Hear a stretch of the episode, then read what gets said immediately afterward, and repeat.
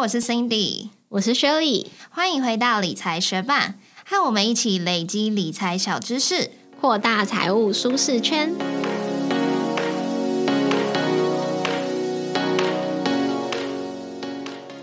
最近许多财经新闻都一直提到美国公债债券 ETF，主要就是因为美国十年期公债值利率已经来到十年最佳的值利率喽。如果我们以录音当下的最新数据，也就是二零二三年九月一号的美国十年期公债值利率来看，它目前是四点一八趴，而上一次有这样子的值利率水准，其实已经不止十年前，甚至是二零零八年的事情了。所以最近看到这些新闻，也让我回想到我们我们过去其实有介绍过债券这项投资工具，不过那也已经是三年前的事情了。所以今天这一集节目就是想要来跟大家回顾，重新复习一下，介绍什么是债券，要怎么评估债券的投资风险，以及债券值利率的概念到底是什么。如果你也好奇债券这项投资工具，或许也曾经想过要把债券纳入你的资产配置，那就一起听下去吧。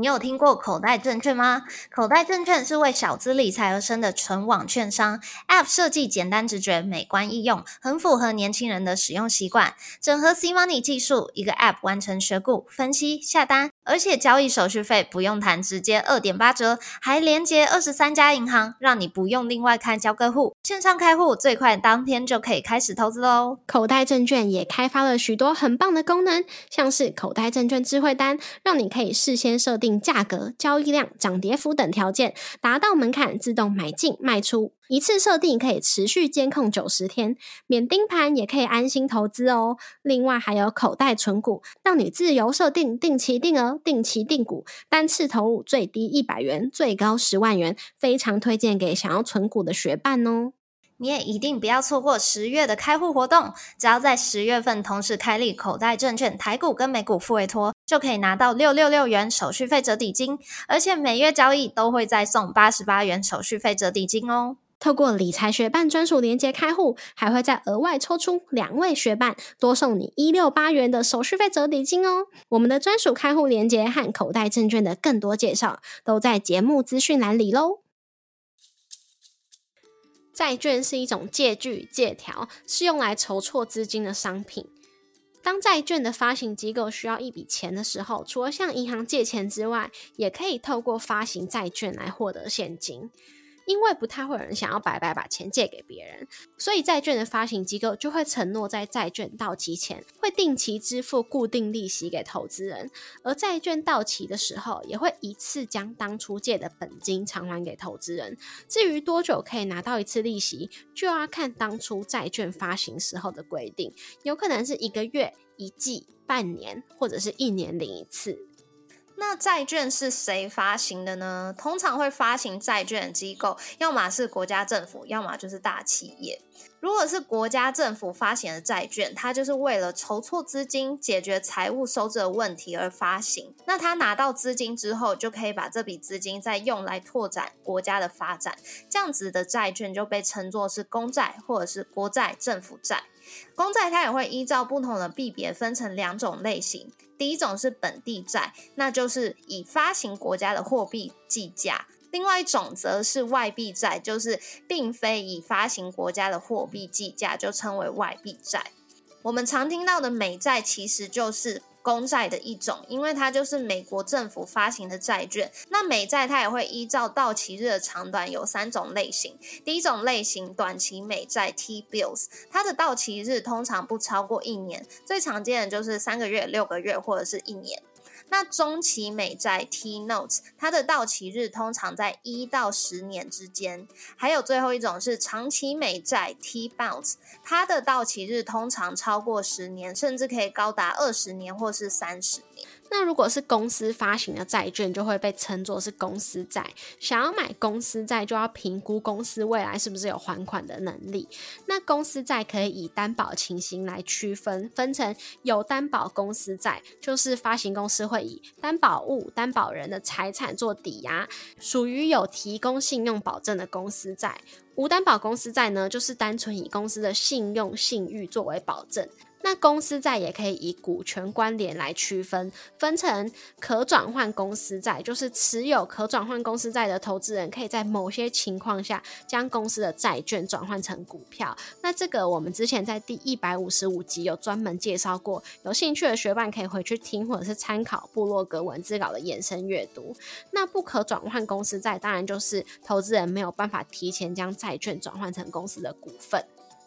那接下来我们也来分享四个投资债券的优点。首先，第一个优点就是债券有固定配息，所以可以有稳定的现金流。债券它其实跟定存蛮像的嘛，因为就是可以定期的领利息。市场上也有月配息、季配息的这种债券商品，所以投资人他就可以每个月、每季都有固定的资金入账，所以就蛮适合退休人士或者是想要有稳定现金流的保守投资人。再来投资债券的第二个优点就是有赚取资本利得的机会，因为定存跟债券最大的差异就是债券的价格会波动，因为债券它可以在市场中买卖，但是定存不行，所以投资债券的时候，除了可以赚取配息之外，在市场上交易还有机会可以赚到价差。当你买入债券之后，假设债券的价格上涨，那你就可以卖出获取资本利得，得到报酬。但是相反的，有可能在你买入债券之后，债券的价格就下跌了，那这时候你卖出，当然也是会亏损的啦。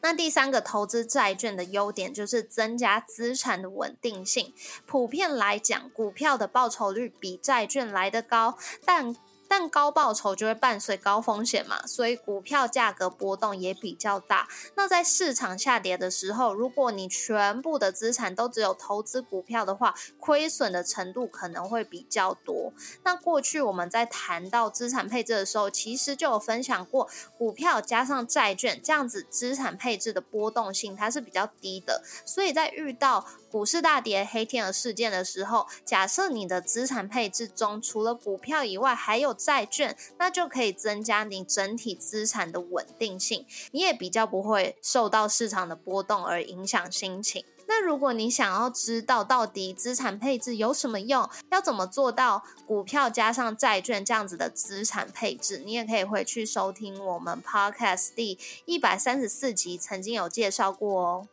那最后一个投资债券的优点就是它的求偿顺位比较高，因为如果发行债券的机构真的违约，它没有办法还债的话呢，相较于股票、债券，它的求偿顺位是比较前面的，所以就算发行机构发生违约时，债券也会比起股票更有机会拿回你当初的投资款项哦。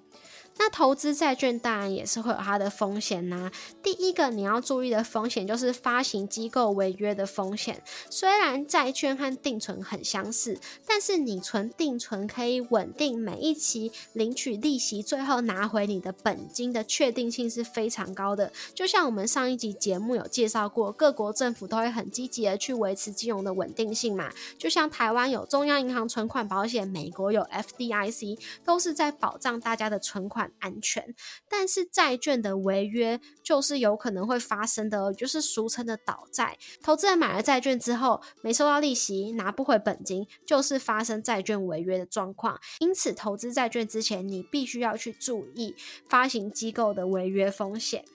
那我们可以从信用平等来判断债券违约的风险，像是美国的标准普尔和台湾的中华信平，信评等级都是从 AAA 一路排到 D，其中 AAA 和 AA 是高平等，A 和 BBB 算是中平等。这四种等级的债券都是属于投资等级的，不过通常平等越好，投资风险越低，利率也就不会太高。那从 BB 开始，CCC、CC。C 和 D 这些没有达到 BBB 等级的债券，都是俗称“垃圾债券”的高收益债。也就是说，它配息虽然高，但是风险也比较高哦。不过也要注意，像是标准普尔、中华信评这些信用平等机构，它是会根据现况来调整债券的风险等级。所以，即使你一开始买到的是投资等级的债券，也不代表这档债券未来的平等不会往下调哦。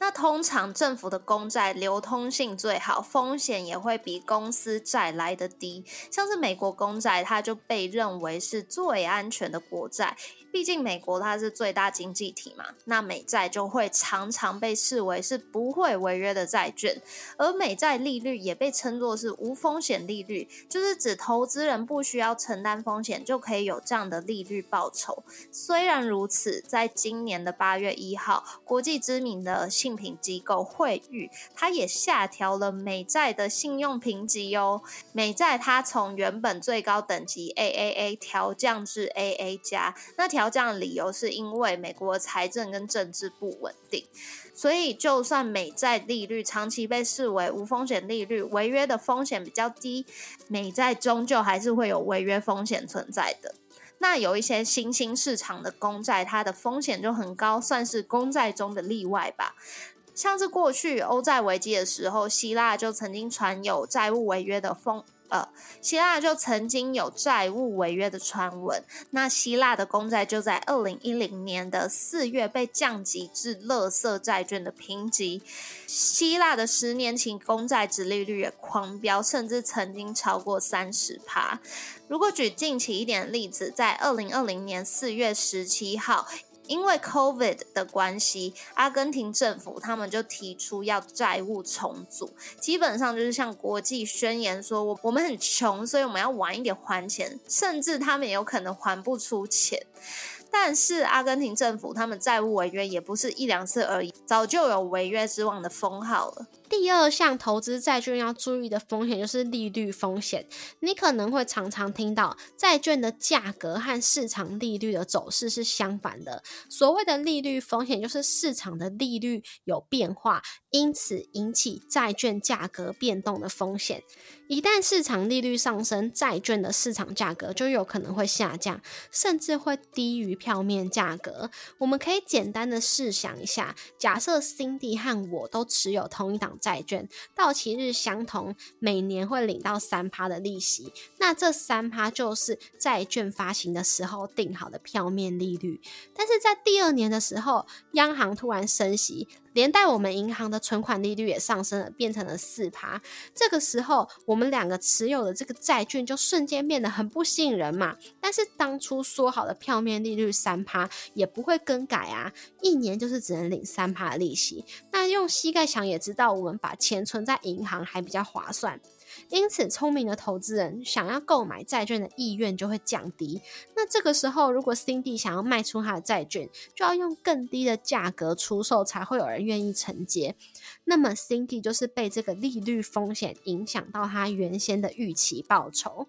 不过，相对来说，如果我打算持续抱着这个债券不卖，那么债券到期之后，我依旧可以领回本金，以及赚到每年三趴的利息。那么，这个市场利率的变化对我来说就是没有影响的。也就是说，只要你可以接受持有债券直到到期日，那么利率风险就不会影响到你的预期报酬哦。最后一项投资债券要注意的风险就是通膨风险。因为要等到债券到期，我们才会拿回本金。不过，金钱的购买力就是会受到通膨的影响。所以，如果你在投资债券的期间，通膨导致物价上涨很多，那么你拿回的本金购买力就会下降喽。那我们在看一张债券的时候，有几点需要注意。首先要先看。债券的票面价值，如果这一张债券的票面价值是五万元，就代表到期的时候，投资人可以拿回五万元的本金。再来，也要去看到期日。债券的到期日就会去影响到投资人究竟还可以领到几次利息嘛？那通常到期日越长的债券，它不确定性就越高，因为直到到期日正中间还会发生什么影响金融市场的黑天鹅事件是不可预期的，所以到期日长的债券通常就会比到期日短的债券利率再高一些，这样子就可以吸引投资人买入。再来，我们还要去看债券的利率。但是跟债券有关的利率有蛮多种的，有票面利率、到期值利率、当期利、当期值利率跟赎回值利率。我们先来了解票面利率是什么。票面利率就是债券发放利息的比例，它是用年化利率来计算的。假设这张五万元的债券票面利率是三趴好了，就代表你每年可以拿到五万元乘上三趴，也就是一千五百元。不过每个债券它发放利息的频率不同嘛，所以这一千五百元有可能是分配成每个月发放、每季发放、半年发放，或者是一年领一次利息。那这个票面利率也有可能是固定利率，也有可能是浮动利率，就要看当初发行机构是怎么规定的喽。那为什么我们大家在买债券的时候不单看债券票面价值跟票面利率就好了呢？因为票面利率不会真正代表你买债券最终会得到的报酬率。毕竟债券在市场上做交易的时候，它的价格是浮动的嘛，所以票面价值十万块的债券，你有可能是以低价九万元买入，也有可能是以高价十一万元买入。所以你实际买进债券的价格不一定是债券当初发行时的票面价值。那假设这档债券它的票面利率是五趴，它的票面价值是十万元，就代表它一年可以领到五千元的利息嘛。那如果你是用十一万元的高价去买入这张债券的话，你一年还是只能领五千块。那这样子你的报酬率就不会是票面利率五趴，反而比较小。所以这时候你的到期值利率就会小于你的票面利率。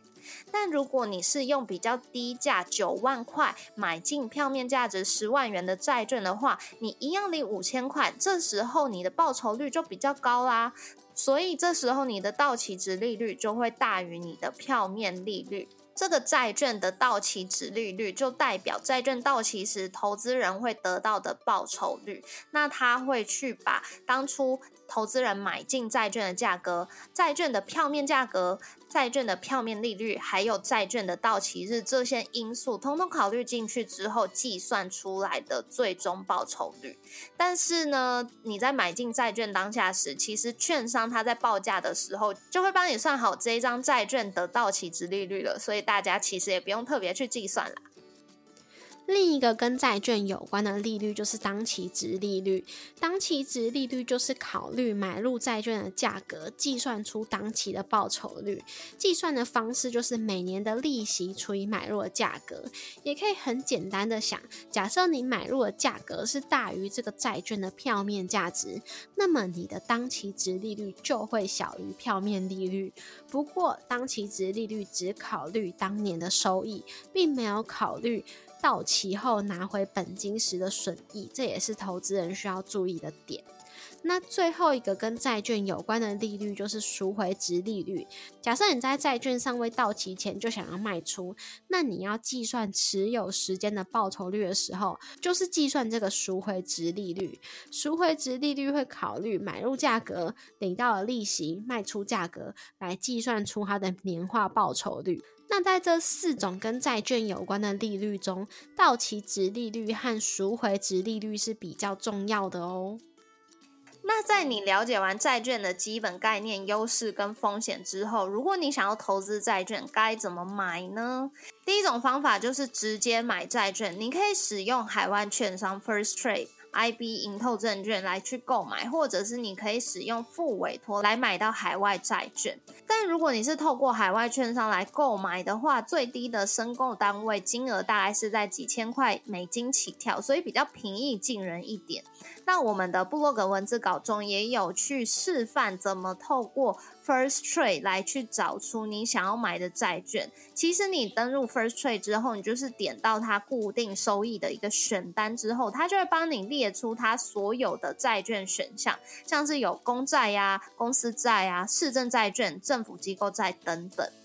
那如果你是透过副委托想要买进海外债券的话，它最低的申购单位通常就是一万美金起跳喽。除了海外债券之外，我可以买台湾债券吗？在台湾，单一债券的买卖其实大部分是属于法人们、大户们的操作，因为它的资金门槛很高，一般小额投资人是很难参与的。那难道在台湾小资族就没有办法买进台湾的公司债或者是台湾的公债吗？一般来说，台湾公司债资金门槛都是上千万台币起跳的，所以就真的不是我们普通民众能。能够参与的市场。像是台湾高铁，它就有在二零一九年贩售台湾高铁三十年期八十亿的公司债，但是它最低的资金门槛就是一千万台币。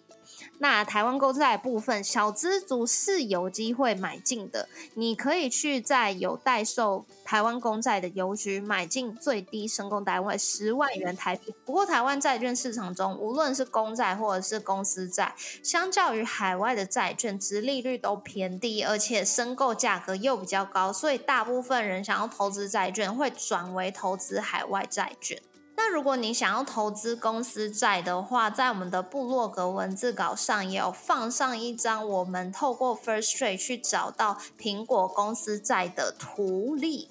上面就会列出这个公司债的评级啊、它的到期日啊，还有最低的购买单位以及它的到期值利率等等。如果你有兴趣购买海外的公司债的话，也可以到我们的部落格文字稿中去看这个范例哦。第二种投资债券的方法就是购买债券 ETF。债券型 ETF 它就是追踪一个债券指数，然后持有一篮子的债券，目标就是将报酬接近这个债券指数的走势。那一般而言，距离到期日越长的债券，比起距离到期日越短的债券，它对于利率的变化是更敏感的。但是债券型 ETF 和单一债券很不同的地方，就是债券型 ETF 它不会有到期日，因为以二十年期债券 ETF 为例，一旦其中有的债券它的到期日小于二十年的话，它就会被卖掉，再买入新的二十年期以上的债券。那债券型 ETF 它因为没有到期日，所以对于利率的敏感度，不论何时都是相同的哦。那如果你对于投资债券型的 ETF 有兴趣的话，有三种方法。第一种就是投资台股的债券 ETF，像台湾有一些投信发行美债 ETF，像是国泰二十年美债零零六八七 B，或者是元大美债二十年，代号就是零零六七九 B。这些在台股发行的 ETF，就是你直接打开你的台湾券商的 App 就可以交易喽。那第二种方法就是开立一个海外券商去投资海外的债券 ETF，像是热门的债券 ETF SHY、VGSH 都可以透过我们介绍过的海外券商来交易。那这些热门的海外债券 ETF，它的管理费用其实都比刚刚讲到的台股债券 ETF 还要低哦。那第三种方法就是你可以透过副委托来购买刚刚提到的那些热门美股债券 ETF。那它的好处就是你不用把你的资金汇到海外，但是坏处就是交易手续费可能会比较高哦。那投资台湾债券 ETF 是免扣证交税的。我们普通在交易 ETF 的时候，证交税是零点一趴。那如果是在买卖股票的话，证交税是零点三趴。但是只要是台湾的债券 ETF，它的证券代号是以 B 为结尾的话，目前到二零二六年都是免扣证交税的哦。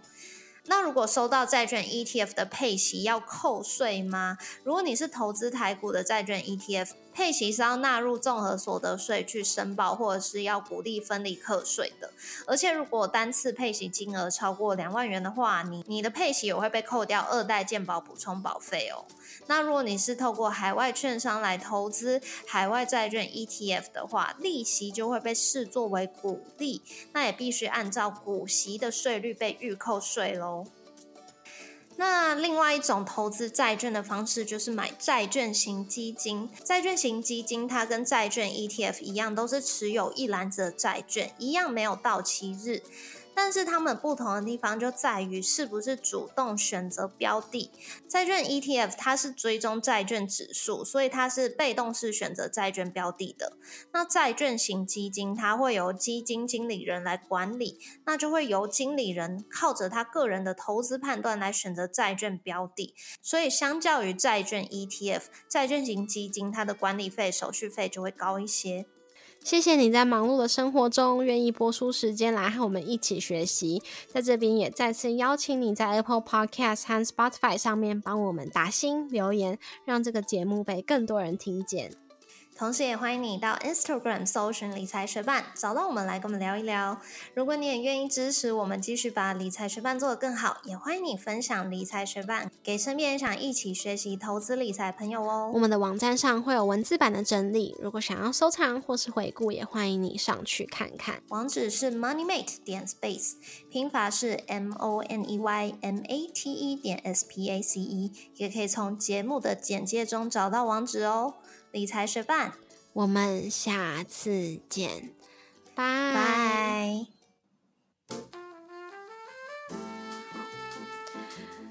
嗯，我家的猫叫做纳米，然后呢，嗯，有很多猫，它们有很多猫，它们会讨厌外出笼，因为它们平常都只有待在家里，然后会需要进到外出笼的时候，就是要去看兽医。但是 Nami 呢？因为我们还蛮有意想要把它训练成习惯出门也没关系的猫，而且它本来就蛮有天分的，所以我们就蛮常就是我们可能要去全联买东西，或者是要去什么买东西，就把它装进去外出笼，然后跟我们一起出去买。所以它目前对于外出笼就是没有太大的阴影。然后因为它很调皮嘛，我之前就有讲过，就是它喜欢躲在它的外出笼里面，然后如果有人从它前面经过。它就这样子，像惊吓箱一样冒出来，然后摸人家的脚，就是不会伸爪子，所以不会痛，但就是有点吓到，然后就觉得蛮可爱的这样子。我有看到你老公的影片，就是他抓了你老公的脚。对，然后我老公就是特别觉得他这个动作超级可爱，所以就很想要训练他维持这个习惯。那我不晓得之前有没有说过，就是我们有让他训练到他是可以坐下握手，就是因为他很喜欢吃肉泥，所以那很厉害。对啊，所以他就会叫他坐下，然后握手，就会给他吃肉泥。那现在，因为我老公很喜欢他这个就是吓人的行为，他就会说他这个是开店。然后呢，所以 Nami 开店，他就给他吃肉泥。就是有一天他决定要开始训练他，就是他经过，然后 Nami 有开店，就给他吃肉泥。为什么要开店？反正我老公把这个名字、这个动作取名为开店。然后他就说，他觉得自己训练成功的时候是，他只是。要回房，就他回房间拿东西要走出来的时候，就看到 Nami 的手伸出他的外出笼，然后在那边挥挥挥，就很像要招揽客人，就是赶快来让我摸，想要吃肉泥的感觉。所以现在他有的时候就是进去，然后在那边挥，就觉得好像他要吃肉泥。然后如果他进去，他在里面，然后我们经过他前面被他摸了。两三下之后，他都还没有吃到肉泥，他就开始叫，他 可能就会觉得说：“哎，赶快付肉泥来啊！”那种感觉。那听起来应该是因为你们很小就训练他，听起来他已经就是很聪明。他一开始就算蛮亲人，然后也算蛮聪明的。嗯嗯，很可爱啊。嗯